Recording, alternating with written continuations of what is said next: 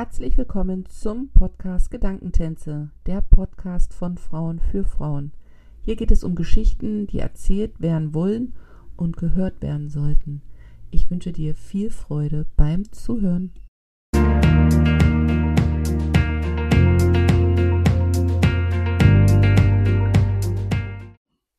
Hallo und herzlich willkommen zu einer neuen Folge im Podcast Gedankentänze. Mein heutiger Gast ist die Petra. Sie hat mehrere verschiedene Ausbildungen absolviert und am Ende ihrer langen, langen Reise ist sie dem Thema Hochsensibilität entgegengetreten.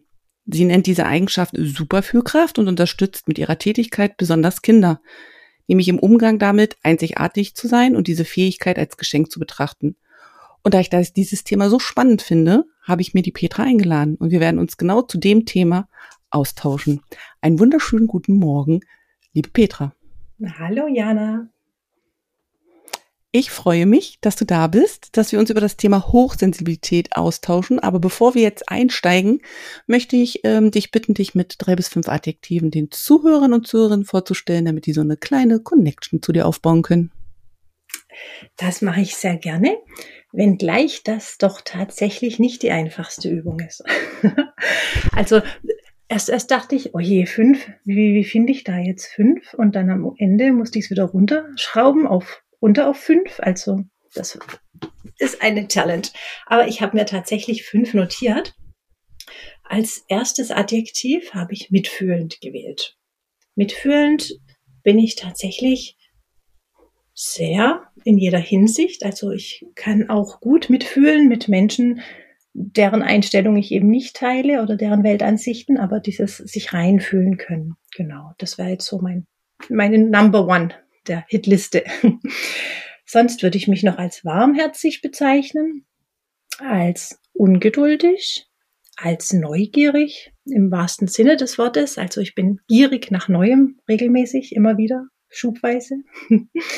Und nichtsdestotrotz bin ich auch ein ziemlich lösungsorientierter Mensch, wo sich dann das Ganze eher pragmatisch zeigt, wie ich mich ähm, Lösungsansätzen nähere. Genau, das sind meine fünf. Das ist doch ein schöner bunter Blumenstrauß. Du sagtest, du bist neugierig, gierig nach Neuem. Mhm. Was war das letzte Neue, was du gierig in dich aufgesogen hast?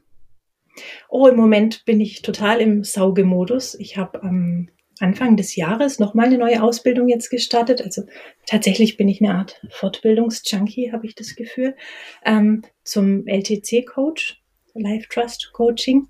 Und da haben wir unsere regelmäßigen Lerneinheiten und da ist wirklich alles, alles, was mir da über den Weg läuft, selbst wenn ich denke, das kannte ich schon, das wusste ich schon, immer mit der Frage, lebst du es denn auch? Ähm, ja, finde ich einfach wahnsinnig inspirierend, Dinge in anderen Licht zu beleuchten als bisher, selbst nach 40 Jahren immer wieder, mhm. Entschuldigung, meine Stimme, ähm, sich neu zu justieren. Ja, genau. Genau, so und sich immer wieder mit neuen, genau, und sich immer wieder mit neuen Dingen auch so zu beschäftigen, ne, um auch dem Geist die Nahrung zu geben, die er ja dann am Ende des Tages doch braucht. Ja, richtig, genau. Wenn du sagst, du bist so neugierig, neugierig auf was Neues, ähm, schlage ich gleich mal den Bogen zur Hochsensibilität. Mhm. War, war das oder ist das ein, ein Baustein der Hochsensibilität, beziehungsweise hat dir das geholfen, sich mit dem Thema näher zu beschäftigen? Ich würde es jetzt nicht pauschal als einen Baustein, eine Facette der Hochsensibilität zwingend bezeichnen, Tatsächlich hat man oft das Gefühl, dass es andersrum eher der Fall ist bei hochsensiblen Kindern jetzt im Speziellen. Da erscheinen die nicht sonderlich äh, gierig auf Neues, sondern profitieren ganz stark von Routinen und von Sicherheit und von gleichbleibenden Abläufen. Ähm, mir selber hat es aber diese Eigenschaft an mir sehr gut geholfen, damit ja, umgehen zu können, klingt wie wenn es ja was Negatives wäre, mit dem ich handhaben müsste. Ähm, nein, wie soll ich das jetzt ausdrücken? Ich denke, dadurch, dass ich neugierig bin, konnte ich mir im Laufe der Zeit unterschiedliche Werkzeuge aneignen, mit meiner Hochsensibilität gut umzugehen und anderen zu helfen, diese sinnbringend für sich einzusetzen. Also, dass man nicht stehen bleibt bei dem Standpunkt, oh, jetzt habe ich erkannt, es gibt sowas wie Hochsensibilität. Ich bin hochsensibel und damit ist das Kapitel jetzt abgeschlossen. Zack, diesen Stempel habe ich mir verpasst. Sondern gerade auch Hochsensible dürfen neugierig sein und ähm, sich weiterentwickeln und schauen, wie sie anders herangehen an diese Stolpersteine, die die Hochsensibilität vielleicht mit sich bringt. Hm. Bevor wir jetzt über diese Stolpersteine sprechen, wie war deine Reise zum Thema Hochsensibilität? Also wann hast du für dich erkannt, dass diese Fähigkeit in dir schlummert und wie war der Anfang im Umgang damit? Weil ich glaube, wenn man das feststellt, dass das so ist, ist es ja erstmal doch, ja, was anderes als das, was man sonst gesehen oder gewohnt ist zu erleben. Ja. Wenn ich mich persönlich anschaue, meine, mein, mein Minimi, die kleine Petra, die Kinder-Teenie Petra, ich glaube, es wird kaum jemanden geben aus meinem Umfeld, der dir bestätigen würde, ja, stimmt, jetzt wo du sagst, die war hochsensibel damals schon, überhaupt nicht. Überhaupt nicht. Und es ist so ein Phänomen, dass eben auch ganz viele hochsensible Kinder verkannt werden oder falsch eingeschätzt werden. Die überkompensieren die Dinge, die probieren auszugleichen, was gerade gebraucht wird im atmosphärisch Zwischenmenschlichen. So war jetzt zum Beispiel, ohne hier jetzt groß meine, ähm, meine, meine Seelenkiste zu öffnen, war meine Kindheit jetzt geprägt von Spannungen im Elternhaus und, und, und mit Patchwork und, und Stiefvater und Beziehungskiste. Und da hätte ich im Leben nicht ausleben können, ähm, wie es tatsächlich in mir ausgesehen hätte und war da eher Clown, Kasper, ähm, über selbstbewusst erscheinend, solche Dinge. Wie es tatsächlich innen aussah, war ganz, ganz anders. Das heißt, ich selber habe mich, also ich dachte,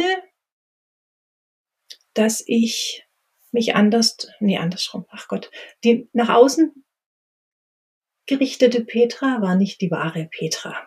So, ich hatte nicht das Privileg, das so ausleben zu können. Ich habe darüber aber auch nicht nachgedacht. Ich dachte, es ist bei jedem so. Ich dachte, jo, man, innen ist man so, außen ist man so. Das war, ich habe das nie in Frage gestellt. Ich dachte, so ist halt. Das Ganze wurde dann tatsächlich ein richtiges Thema für mich, als ich selber Mutter wurde und ich dann merkte, dass alles, was so an, an Schwächen oder, oder an negativen Seiten mir erzählt wurde von Seiten der Erzieherin, beim Elterngespräch zum Beispiel über meinen Sohn, das waren alles diese Eigenschaften, die, die er von mir hatte, die ich aber so nie gezeigt hätte früher. Er hat es jetzt halt gezeigt, weil er es eben durfte. Und da habe ich dann eigentlich zum ersten Mal angefangen, mit, auch mit meiner eigenen kindlichen Vergangenheit, ähm, so, ja, eine Reflexion zu gehen. Und das Thema Hochsensibilität selber, das ist tatsächlich beruflich auf mich zugekommen. Ich habe in einer Heilpraktikerschule gearbeitet und habe die Sonderseminare organisiert. Und da kam man auf mich zu, ich soll den Text schreiben über Hochsensibilität. Und dafür musste ich ja erstmal recherchieren. Und das war der life-changing Moment für mich und meine Familie und hoffentlich einige Leute, denen ich dann dadurch später helfen konnte. Da wurde das Ganze auf einen Begriff gebündelt, Hochsensibilität. Das ist total spannend, was du sagst, weil ich glaube, dass das vielen Kindern und Jugendlichen so geht, dass die eine Wahrnehmung in sich haben und die, wenn man die nicht überprüfen kann, ob das, ob das eine Möglichkeit ist, dass das die Wahrheit ist, dass man dann denkt, man muss diese verschiedenen Rollen spielen, wie du das so schön beschrieben hast, mit diesem Innen und Außen. Also ich kenne das aus eigener Erfahrung auch bevor man dann den Mund aufmacht und mal sagt oder mal jemanden fragt oder mal in, weiß ich nicht, was sieht oder hört, um das dann abzuklären und feststellt, das ist halt okay, dass es anders ist. Und es ist auch okay, dass man das so nach außen leben darf. Und ich glaube, dass das schon auch eine große Barriere für Menschen, die hochsensibel sind, sind, sind, sind, ähm, das dann auch zu äußern, ne? Was ist deine mhm. Erfahrung damit? Also ich glaube schon, dass gerade so Kinder das dann auch also ja, wie, können das Kinder überhaupt kommunizieren oder oder was glaubst du, weil du gesagt hast mit deinem Sohn, du hattest jetzt die Reflexion, weil du dich da wiedererkannt hast, aber kann man das spürt man das, wenn Kinder, also ich glaube schon, aber muss man selber dafür auch hochsensibel sein, um das bei Kindern wahrzunehmen? Weißt du, ich meine? So dieses, wann erkennt man das, dass das, was ist, okay ist, so wie es ist, sowohl für einen selber als auch für Gegenüber zum Beispiel? Ja, also ich, ich denke, man muss nicht zwingend auch hochsensibel sein. Es ist aber tatsächlich so, dass Hochsensibilität was Genetisches ist. Also die Wahrscheinlichkeit, dass Mama oder Papa auch hochsensibel sind, ist relativ groß. Insofern hätte man da schon mal jemanden, der eventuell den Draht schneller findet. Ähm, man merkt einem Kind, das, ach, das ist schwer in Worte zu fassen, ist tatsächlich auch wieder was, was man eher spürt, ob dieses Kind mit sich im Reinen ist und ob es sich inwiefern es sich vergleicht, wie, wie ernsthaft es sich vergleicht mit anderen und was denn dann seine Erkenntnis aus diesem Vergleich ist. Also kann es sagen, ha, ja, heute im Kindergarten da, wir waren in der Halle, man, war das laut. Ich bin da ein bisschen raus, mir war es zu laut. So, das ist jetzt, kann durchaus ein hochsensibles Kind sein, das einfach super ähm, schon für sich selber das jetzt so managen kann. Das ist ja das große Ziel. Wir wollen ja nicht die Hochsensibilität weg, wegwurschteln, sondern einfach lernen, ja, mit sich selber gut zurechtzukommen in diesem Leben.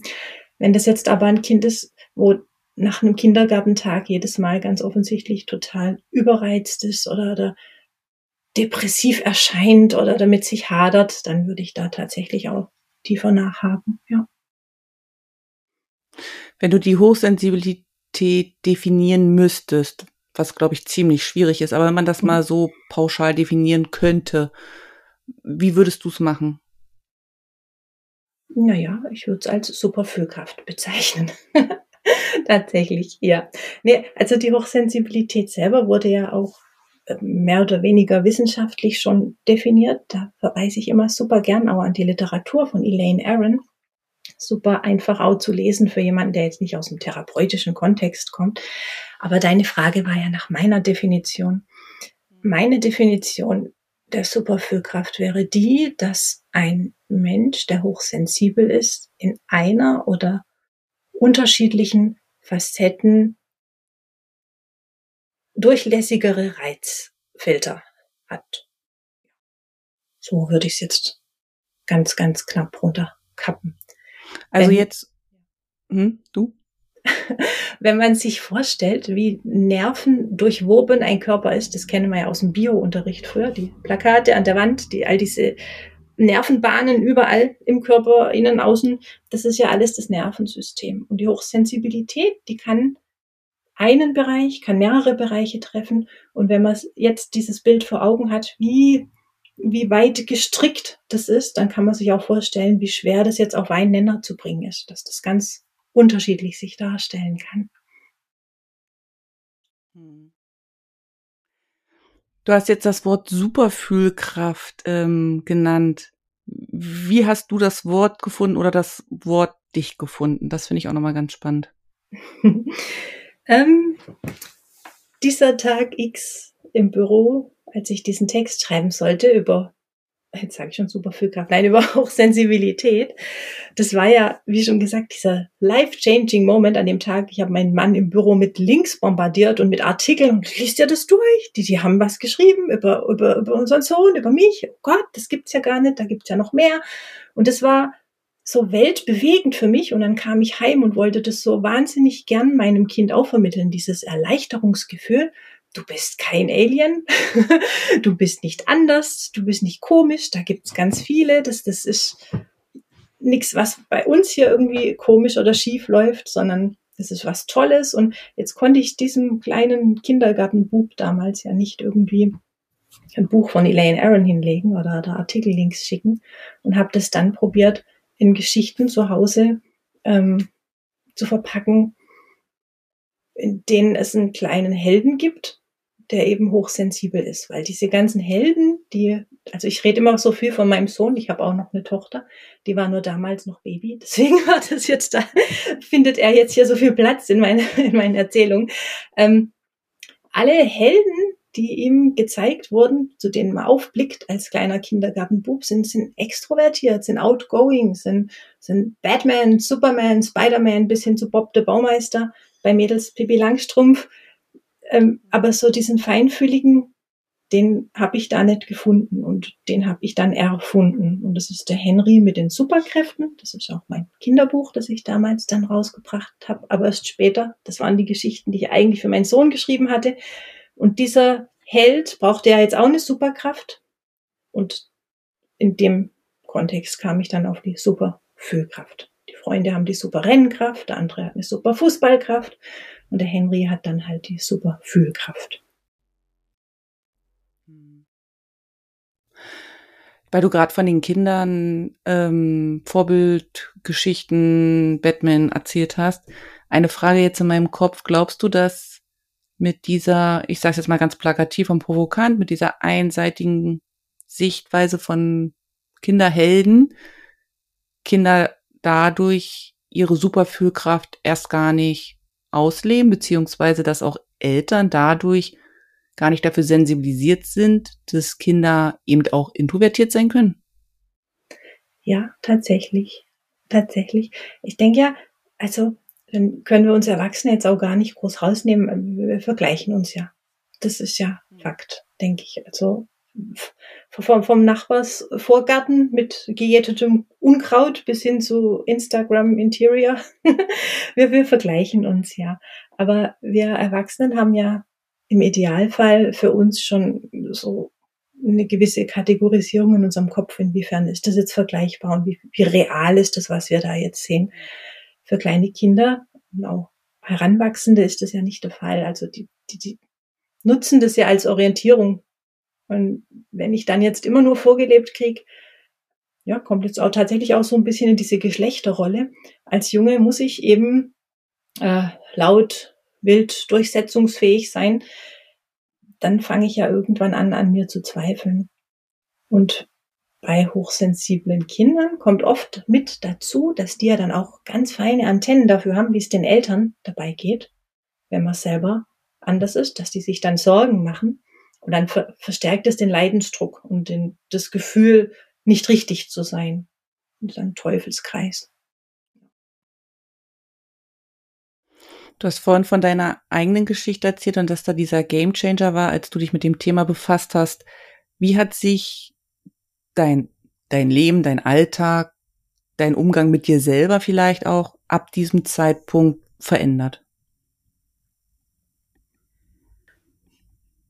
Ich betrachte mich liebevoller und wenn hm. mir das nicht gelingt, dann führe ich mir wirklich aktiv vor Augen, dass ich mit meinem Umgang und meinem Bild von mir selbst ja auch ein Vorbild bin für meine Kinder. Und das rüttelt mich dann wieder wach. Also ich sehe mich selber liebevoller. Ich habe für mich herausgearbeitet und gelernt, dass ich, ähm, wie soll ich denn sagen, dass ich Sensibilität und Professionalität nicht ausschließen. Also ich muss nicht hm. äh, kalt und zack, zack, zack sein, um da draußen zu bestehen, aber ich muss auch nicht alles mit mir machen lassen, wenn ich meine Gefühlswelt zeige. Ja, also es hat sich viel verändert. Ich habe auch ganz viel aufgeräumt und vieles hat sich selber sortiert. Ja, ich glaube, sobald man anfängt, sich selber mit liebevollen Augen anzuschauen, dann fängt auch die Welt an, einen anders anzuschauen, ja. Hm. Hm.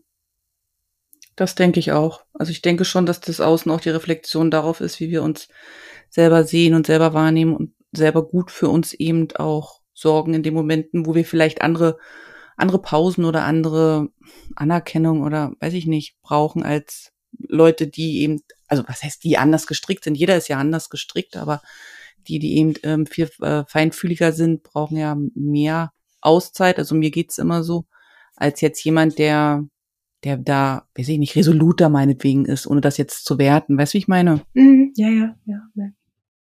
Wohl wahr, stimmt. Du hattest vorhin von Stolpersteinen gesprochen. Da würde ich gerne noch mal drauf eingehen. Stolpersteine in oder für oder mit der Hochsensibilität. Was, was verbirgt sich dahinter? Hm. Ja, die Stolpersteine sind tatsächlich, dass wir also ich würde sagen, der, der größte Stolperstein ist der, dass wir nicht in jedem Bereich unseres Lebens Einfluss drauf haben, wie der Rhythmus getaktet ist. Und jetzt, um das ganz banal ähm, pragmatisch zu sagen, da muss man dann halt durch. Und hier, hier die Balance zu finden, gut durchzukommen. Also man soll ja auch mit Freude durchkommen, ist ja nicht so ein Überlebenskampf, das wird. Also soll ja auch alles schön sein, aber ja, dass wir das einfach nicht in jeder Hinsicht beeinflussen können, ist tricky, aber machbar. Genau.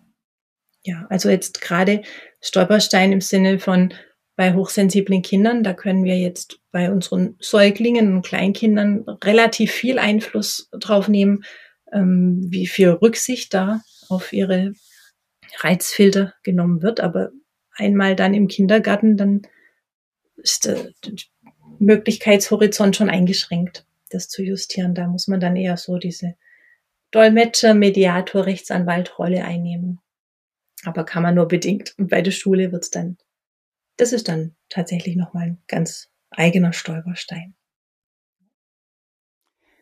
Kann man Kinder damit unterstützen oder auch Erwachsene, indem man viel auf Routine und feste Strukturen baut? Also im Sinne von, so wie du gesagt hast, es gibt Bereiche, in denen wir eben keinen Einfluss haben, wie Kindergarten, Schule, eventuell auch das Arbeits, Arbeitsumfeld aber dass man dann eben für daheim gewisse Strukturen und Routinen hat, um das dann auszubalancieren. Ja, also ich bin grundsätzlich der Meinung, dass jedes Kind von festen Strukturen profitiert, also egal wie sensibel. Wir dürfen nie vergessen, dass Strukturen und Rituale und Routinen ja nicht zwingend was Negatives, Langweiliges sind, sondern eigentlich ein ganz, ganz tolles Sicherheits- Gerüst. So, es, das Leben ist chaotisch, was draußen passiert, ist unberechenbar, aber ich habe diesen einen sicheren Hafen, da weiß ich, wie es läuft. Und das gibt ganz viel Stärke. Das ist ähm, ja der sichere Hafen einfach, ja. Ja, ja, ja. Also ich hm, kann ich nur zustimmen. Also ich weiß noch, dass meine, dass ich ja auch in einem Elternhaus aufgewachsen bin, wo viel Routine und Strukturen waren und dass ich das manchmal nicht so cool fand irgendwie, gerade so im Teenageralter war das ein bisschen anstrengend für mich. Mhm. Rückblickend betrachtet war das aber genau das, was gut war, weil man genau wusste, wie gewisse Dinge auch ablaufen und es gab ja auch dieses Gefühl von Gemütlichkeit, Sicherheit, so wie du gesagt hast, sicherer Hafen, ankommen ja. können, sich wohlfühlen, so, ne? Und ich mhm, bin jetzt auch ja. so ein Routine-Struktur-Fan, manchmal zum Leid meiner Kinder. Ähm, ich hoffe einfach auch, dass sie rückblickend den, den Mehrwert da drin sehen, ja. Bestimmt. ja. Ähm, jetzt habe ich ja immer so ein provokantes, ähm, wie sagt man, Vorurteil mitgebracht. Okay. Und zwar, wenn man sich so mit dem Thema näher beschäftigt, findet man gute ähm, Lektüre dazu und kann sich selber reflektieren und kann daraus seine Schlüsse ziehen. Wenn man auf der anderen Seite guckt, gibt es dann diese Aussagen wie, nicht jedes Kind ist hochsensibel, manchmal muss man da einfach durch. Wir verweichen unsere Gesellschaft, wir sind zu nachsichtig, wir packen sie in Watte, immer dieses Label hochsensibel, nur weil es mal geweint hat oder den Raum verlassen hat.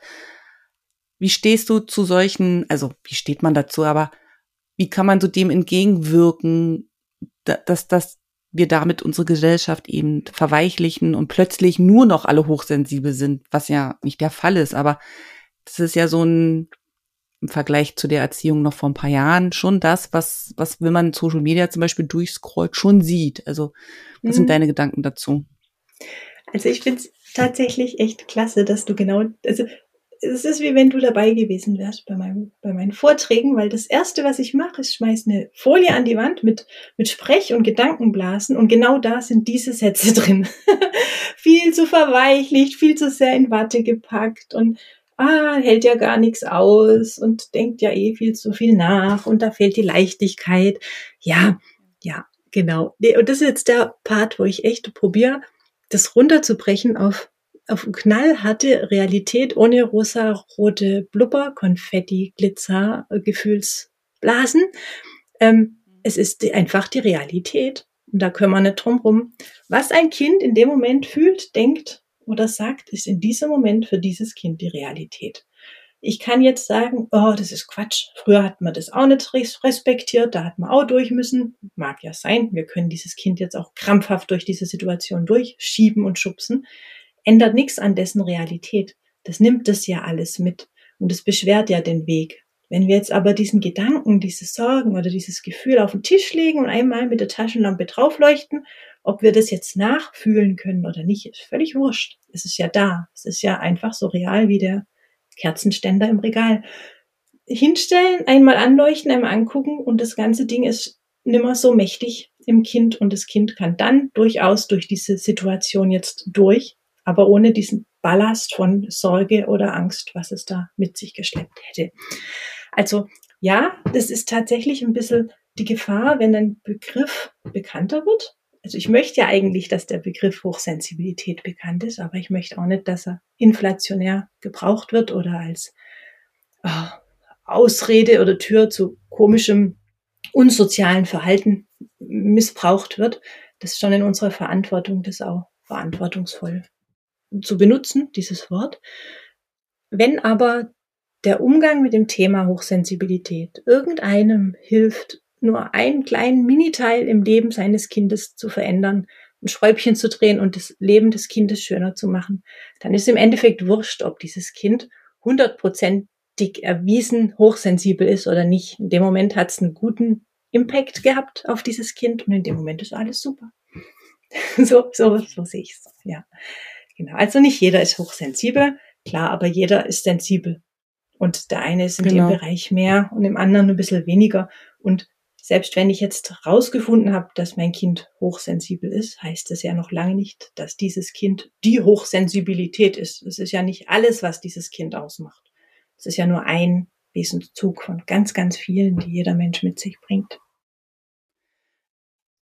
Also was mir noch kommt, also zwei Gedanken kommen mir dazu. Ein Gedanke ist, dass ich schon auch glaube, dass Menschen, die den Begriff benutzen, ähm, auch damit verbinden, dass dann das Kind oder der heranwachsende Jugendliche, sage ich jetzt mal, eben auch nicht leistungsfähig ist. Weißt du, so nach dem Motto, mhm.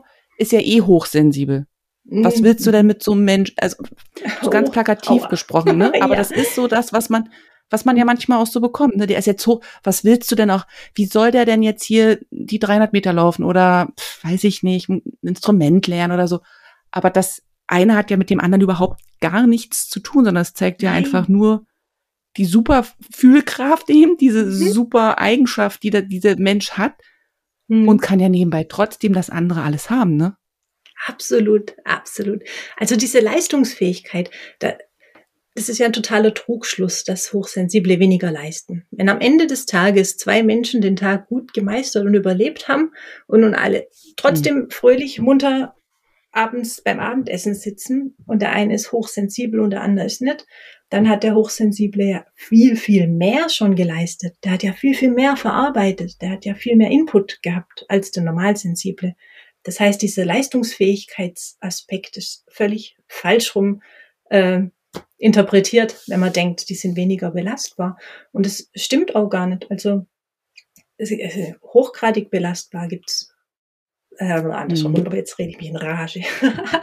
Nein, äh, hochsensible Menschen sind ganz genauso belastbar. Die müssen einfach nur ähm, für sich ihre Strategien entwickeln. Wenn wir das jetzt wieder mit dem Sportler vergleichen, der, der, der Supersportler, der muss ja auch für sich sorgen. Der muss ja auch gucken, dass sein Training ähm, im Verhältnis zu seinen Ruhephasen mit Ernährung und, und all dem, dass das miteinander gut abgestimmt ist. Und dann ist der hochgradig leistungsfähig. Und das ist jetzt der super Laufkraftmensch.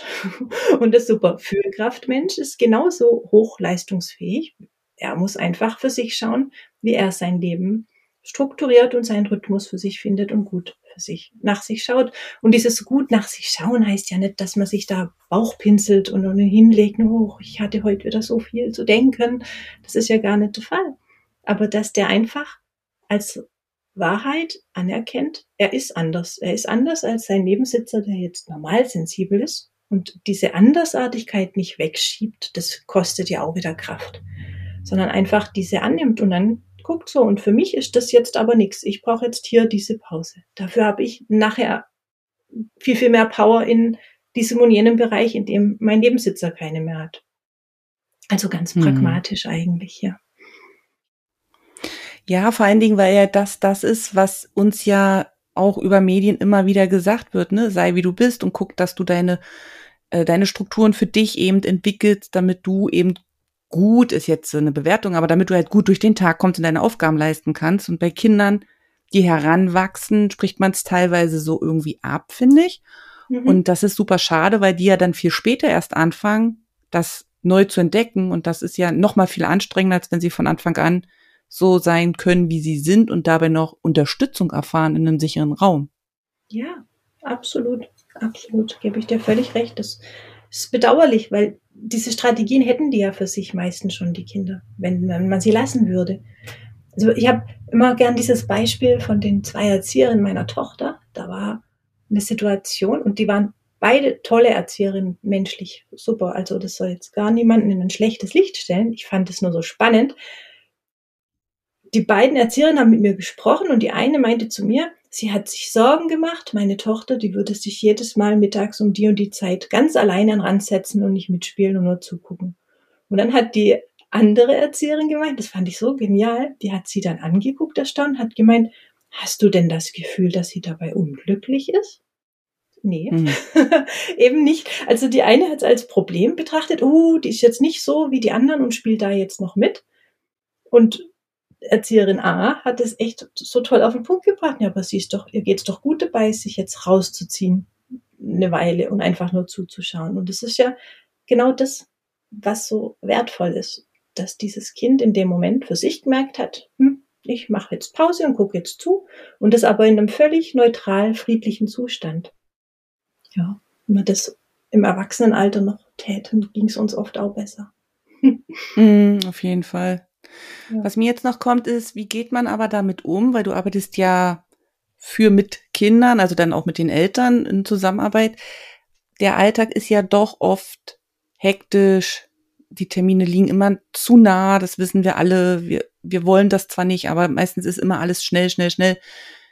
Wie geht man denn jetzt als Elternteil zum Beispiel damit um, selber vielleicht hochsensibel oder nicht, sei dahingestellt, aber man merkt eben, dass das Kind mehr Zeit braucht, besonders ist, weil es in bestimmten Situationen eben sich anders verhält.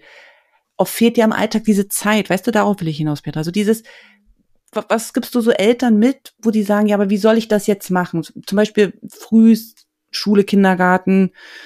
Ein Kind braucht vielleicht nochmal fünf Minuten einfach nur in die Luft gucken, einfach um für sich so ne, klar zu kommen. Gar nicht böse, sondern einfach in dieser wir verlassen jetzt das Haus. Aber man ist selber in dieser, in dieser Rush und sagt, ich habe da jetzt Kind. Weißt du, wie ich meine? Ja. Was gibst du ja. so Kindern oder Eltern, Kinder ja erstmal, aber die Eltern im Umgang damit mit? Weil ich glaube, dass viele Eltern das vielleicht auch spüren, dass da, dass das Kind mehr Raum braucht oder man mehr Zeit braucht. Aber irgendwie schafft man es dann doch nicht in die Umsetzung oder ist unruhig oder hat jetzt auch Angst, das Kind zu verweichlichen, Anführungsstrichelchen. Also was gibst du Eltern so mit, die dann da in diesem, ja, in dieser Anfangsphase eigentlich stecken? Ja, ja, super, super Frage. Tatsächlich ist immer so, so, so, so eine Klippe zwischen der Theorie und der Umsetzung dann. Ja. Mhm. Und noch dazu kommt ja, dass die Eltern ja nicht auch, auch nicht äh, gefühlsbefreit und stressbefreit und mhm. heilig schwebend sind. Ja.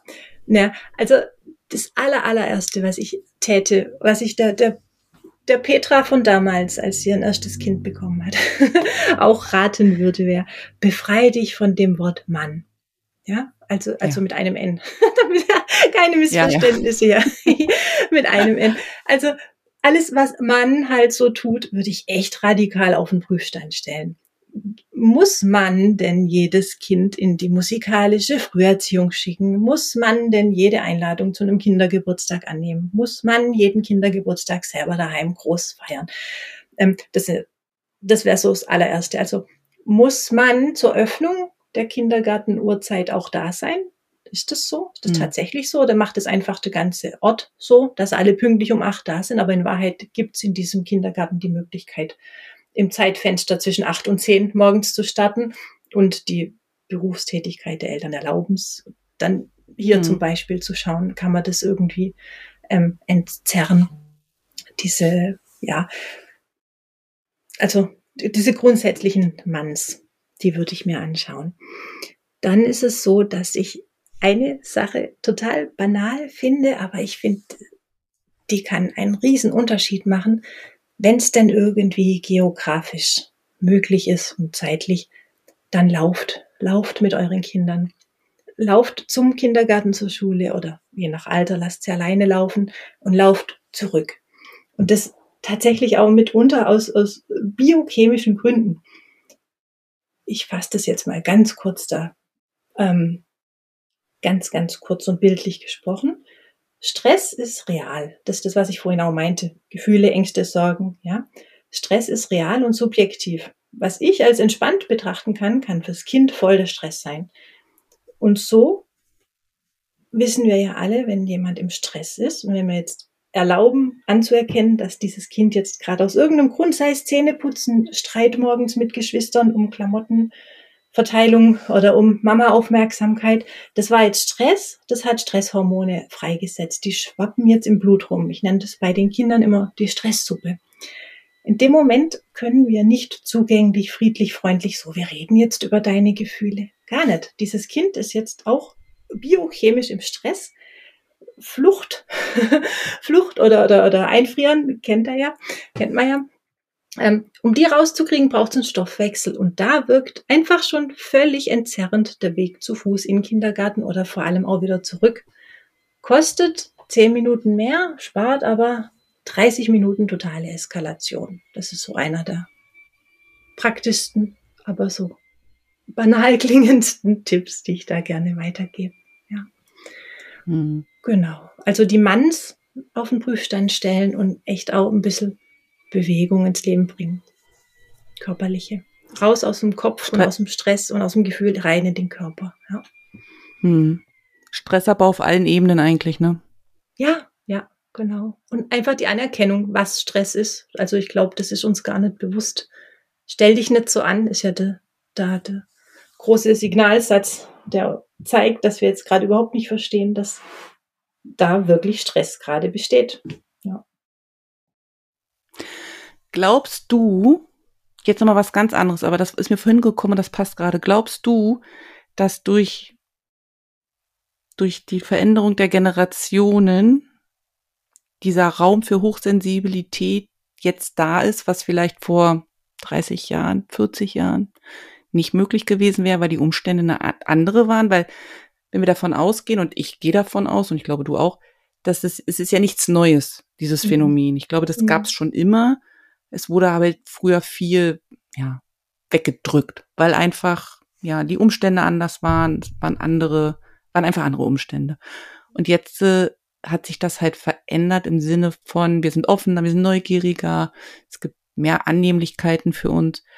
Glaubst du, dass das auch förderlich ist für dieses Thema, um es einfach auch sichtbar zu machen und aktiv in den Alltag zu integrieren? Absolut, ja. Da bin ich total optimistisch. Also, wenn wir denn gewissenhaft damit umgehen und jetzt nicht ein, ein ach, das sage ich jetzt auch ganz provokativ und in Anführungsstrichen, ein neues ADHS draus machen, das jeden gleich die Augen verdrehen lässt, wenn er schon wieder hört, nächste schon wieder ADHS, schon wieder hochsensibel. Wenn wir das schaffen, dass dieser Begriff weiter wohlwollend betrachtet wird, definitiv, ja. Ich glaube, das ist eine Frage der Generation, wie du sagst, ja. Ich denke, es ist auch eine Frage der Geschlechter, ganz klar. Also ich glaube, der, der Opa vor 50 Jahren, der hat anders über seine Gefühle reden können und dürfen, als es jetzt heute ein Fünfjähriger darf oder wenn der dann mal Opa sein wird. Also da bin ich wirklich guter Dinge, ja. Doch, Aber weil du ja gerade das mit dem, mit dem Opa nochmal angesprochen hast, ohne jetzt die Opas irgendwie, ne? Geht nicht darum, aber wie geht man damit um? Beziehungsweise, ich glaube, es ist ja auch Konfliktpotenzial da, wenn jetzt die Tochter, also die Tochter hat einen Vater, der logischerweise jetzt Opa ist, und hat ein Kind, also ist sozusagen in der Mitte. Mhm. Und entdeckt für sich das Thema Hochsensibilität fürs Kind. Jetzt erstmal nur fürs Kind und merkt, dass das, das einfach bestimmte Dinge ganz anders jetzt im Ablauf sind und sie auch anders mit dem Kind umgeht, anders mit Konfliktsituationen umgeht. Aber hat gleichzeitig dann noch diese alte Generation. Und ich glaube schon, dass das da auch zu Diskussion und Konflikt kommen kann, weil da ja auch Unverständnis teilweise ist. Oder? Also, was ist deine Mhm. Erfahrung damit? Ich glaube, zwischen solchen Generationen kann es dann natürlich auch zu vielen Spannungen kommen, weil ja dann, also ich kenne solche Sätze auch, das gab's zu unserer Zeit nicht. Ne? Bei uns war das alles anders. Was Mhm. macht ihr jetzt, dieser neue modernische Mist, sage ich jetzt mal so plakativ? ja. Also, ja, wie, wie, geht- also, wie würdest du das machen oder beziehungsweise fällt dir das auch auf, dass das da ist? Und kann das zum Beispiel auch ein Hinderungsgrund sein, sich mit dem Thema überhaupt zu beschäftigen, weil man eben diese Konflikte in der Familie vielleicht auch gar nicht haben möchte? Fragezeichen. Ja, das, oh, ja. da, ja, oh Gott, jetzt sortiere ich. ja, völlig, völlig ein Riesending, ein Riesenthema ist es. Weil da kommt ja nicht nur dazu, dass das unterschiedliche Generationen sind, sondern, wie du selber sagst, man sitzt dazwischen und das ja nicht nur in der Generation, sondern auch emotional. Also, man, man ah, da, da rauszufriemeln, das, was das jetzt mit mir macht, macht das jetzt mit mir, weil ich es auf mich beziehe, weil es alte Geschichten von mir selber aus meiner Kindheit aufreißt? Oder ist das jetzt tatsächlich auf mein Kind gemünzt? Also zum Beispiel sagt Opa jetzt zum Kind, ah, stell dich nicht so an, kann nicht wehgetan haben, setz dich hin, iss weiter. So, dann gehe ich jetzt in der Mitte hier voll hoch, boah, totale Emotion. Aber hat's jetzt das, hat's mein Kind tatsächlich wirklich getroffen? Oder ist mein Kind eigentlich viel ähm, viel resilienter, als ich es damals war und denkt, ach, Opa bitte mit seinem Spruch, ja, ja, ich setze mich dann halt hin. Fürs Kind ist alles gut, ich mache einen Riesenfass auf, weil die Gefühle verletzt und überhaupt und früher hattest du das auch. Also, weißt du, worauf ich raus will? Dieses, ähm, öffne ich jetzt meine eigene Kiste oder ist die vom Kind oder muss ich da jetzt was öffnen und habe ich denn mein Zeugs überhaupt schon aufgeräumt? also ja, Ja, ja, Riesenthema, Ja. absolut großes Thema, ja. Da, einfach weil man persönlich so sehr dazwischen hängt. Also wirklich das dazwischen hast du perfekt formuliert, genau in der Mitte, in jeder Hinsicht, emotional, evolutionär, Generationen betrachtend, ja. Ja. Ja, ja, und dann eben auch nicht so seine eigene, also weißt du, manchmal habe ich das, also es ist so jetzt meine, meine Theorie, ich glaube, dass das total schwierig ist, wenn man vielleicht selber hochsensibel ist, das aber vielleicht selber gar nicht so ausleben konnte, weil das eben so war, ohne das jetzt äh, zu bewerten. Mhm. Und jetzt ist, will man das beim Kind aber anders machen. Mhm. Vielleicht übertreibt man es dann auch, weil Mhm. man selber, also ich glaube, da hängt ja so viel mehr dran, als nur das, was man erst im ersten Atemzug so wahrnimmt. Es ist ja wirklich so, finde ich, ist ja wirklich so eine ganze Familiengeschichte, die auch so, wie leben wir mit Gefühlen, wie gehen wir damit um, was habe ich gelernt, was haben meine Eltern gelernt, was wurde weitergegeben, wie kann ich es anders an meine Kinder weitergeben. Also es ist ja wirklich, ja, das ist viel mehr als nur, mein Kind ist geräuschempfindlich oder so. Und ich glaube, Ja. dass das schon auch verkennt, verkannt wird und teilweise eben auch a plakativ einfach benutzt wird, ohne sich mit dem Thema auseinanderzusetzen. Mhm. Und zum Zweiten dann vielleicht auch zu krass auf die Kinder projiziert wird, aufgrund der eigenen Verletzlichkeit. Weißt du, wie ich meine? Ja, aufgrund der ja. eigenen nicht gelebten Sensibilität. Absolut. Finde ich auch Absolut, schwierig. Ja. ja, definitiv. Und ich glaube, was wir auch nicht außer Acht lassen dürfen, ist ja auch andersrum das Verständnis zu zeigen. Also wir dürfen es ja jetzt nicht nur einfordern für unsere nachfolgende Generation. Ich meine damit nicht, dass wir elterliches, großelterliches Fehlverhalten schönreden müssen. Aber das sind ja auch Menschen mit Daseinsberechtigung, mit Geschichte, mit, mit ihrem eigenen Päckchen. Und also jetzt gerade in dieser Situation, wenn ich jetzt ein super Fühlkrafthelden-Kind da hab, das gesund durchs Leben geht, weil ich ihm eben diesen Rahmen biete und das Verständnis und alles, dann kann das durchaus auch schaffen, gut zu verdauen, dass Opa sowas nicht nachvollziehen kann. Dann, dann kann da mit einem Schulterzucken, ha, ja, Opa versteht das halt nicht. Der hat keine Mhm. super Hörkraft bei dem geräuschempfindlichen Kind jetzt zum Beispiel. Mhm. Und dann ist die Mhm. Sache jetzt zum Beispiel für dieses Kind vielleicht schon gegessen. Und dann muss ich halt mal schauen, warum ich trotzdem so brutal da rein äh, reinrassel in diese, das Gefühlschaos, was das denn, was da jetzt der Trigger war oder was da jetzt getriggert wurde in mir, um zu gucken, was muss mhm. ich denn jetzt da für mich aufarbeiten, ja.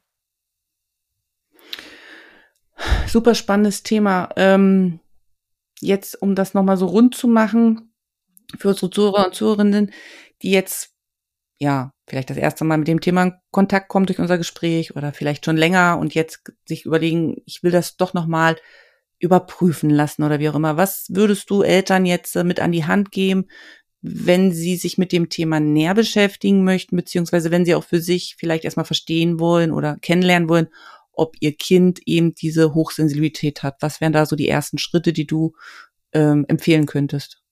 Mhm.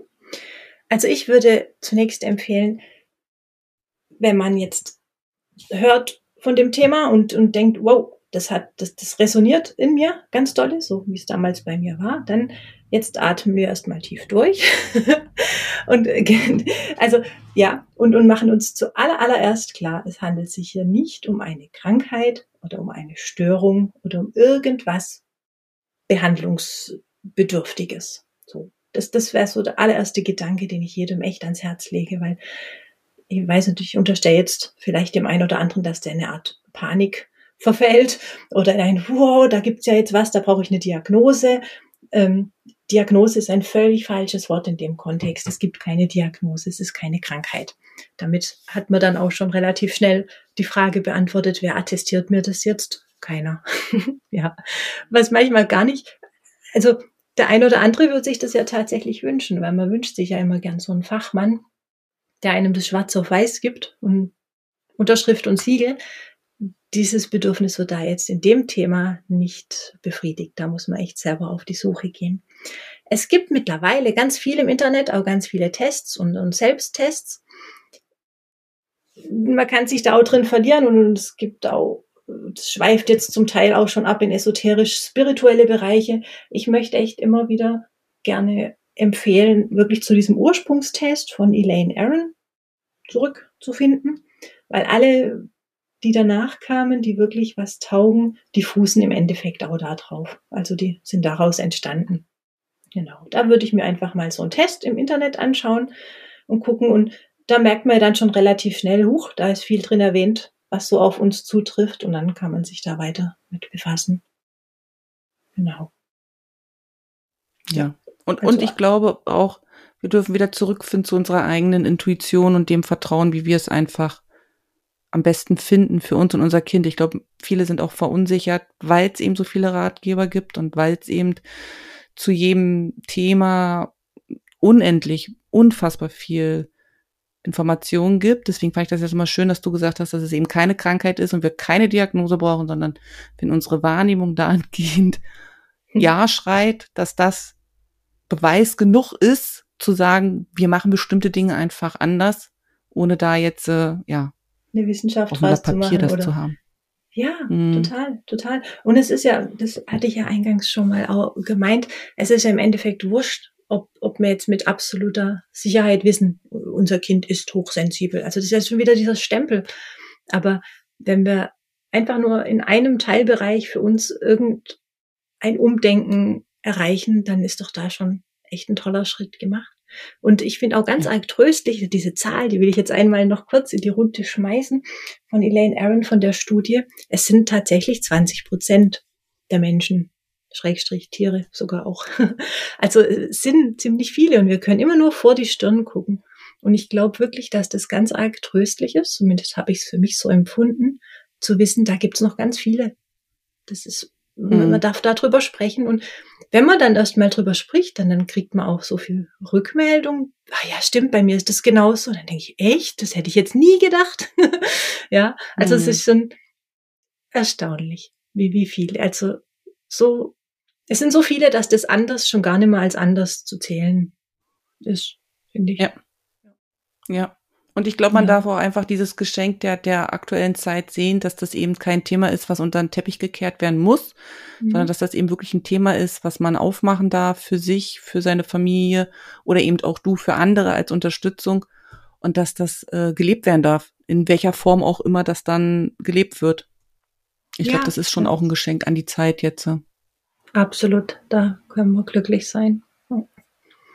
Ja, und es ist Super ja auch so, schön. dass die Hochsensiblen selber, das ist ja nicht nur, dass die sich da jetzt durchs Leben navigieren müssen, die sind ja auch eine totale Bereicherung für die Normalsensiblen. Mhm. Also es gibt sie ja nicht ohne Grund. Es, wenn alle nur vorpreschend normalsensibel wären, wird es ja die Menschen auch irgendwann nicht mehr geben. Es, es gab ja schon immer den Teil an Menschen, der da erstmal drüber nachgedacht hat, alles nochmal durchgefühlt hat und gut beraten hat. Und also diese Harmonie, die wir da herstellen können, wenn denn die Superfüllkrafthelden auch rauskommen aus ihrem Löchlein und sich zeigen, wie, wie, wie toll das sein kann auf dieser Welt zwischen uns allen. Ja, schön. Hm. Sehr schön, ja. Das ist eben, ja, kann man gar nichts hinzufügen. Das hast du jetzt wunderbar nochmal schön gesagt. Sehr schön, sehr schönes Thema. Ich danke dir für all deine Gedanken und Geschichten. Ich werde unten in den Shownotes ähm, deine Website verlinken, dein Buch und ähm, deine Social Media Kanäle. Wenn Fragen sind, jederzeit an Petra einfach schreiben oder an mich und ich schick's dann Petra, wie auch immer. Fühlt euch frei, liebe Zuhörer und Zuhörerinnen, ähm, da keine Scham zu haben und einfach gerade raus zu fragen. Und ja, wir werden jetzt am Ende der, der Folge. Ähm, das letzte Wort, Petra, gehört dir. Gibt es noch was, was wir noch nicht angesprochen haben oder haben wir jetzt alles gesagt? Also, ich glaube, ach, das fällt mir alles morgen und übermorgen ein und bevorzugt nachts was ich, oh, hätte ich das noch gesagt? Nein. Ich danke dir von ganzem Herzen, dass ich zum allerersten Mal eine Podcast-Erfahrung machen durfte und das bei dir in deinem sicheren und gemütlichen und schönen Raum. Und dafür bin ich voll dankbar. Ach, das ist schön. Das schönste Kompliment, was man bekommen kann. Ich danke dir, dass du zugesagt hast. Und ich danke jedem Zuhörer und Zuhörer, die bis dato zugehört haben und äh, ihre Zeit und Aufmerksamkeit geschenkt haben. Und äh, verabschiede mich, äh, schick sonnige Grüße raus und wir sehen uns und hören uns im nächsten Podcast bei Gedankentänze. Auf Wiederhören!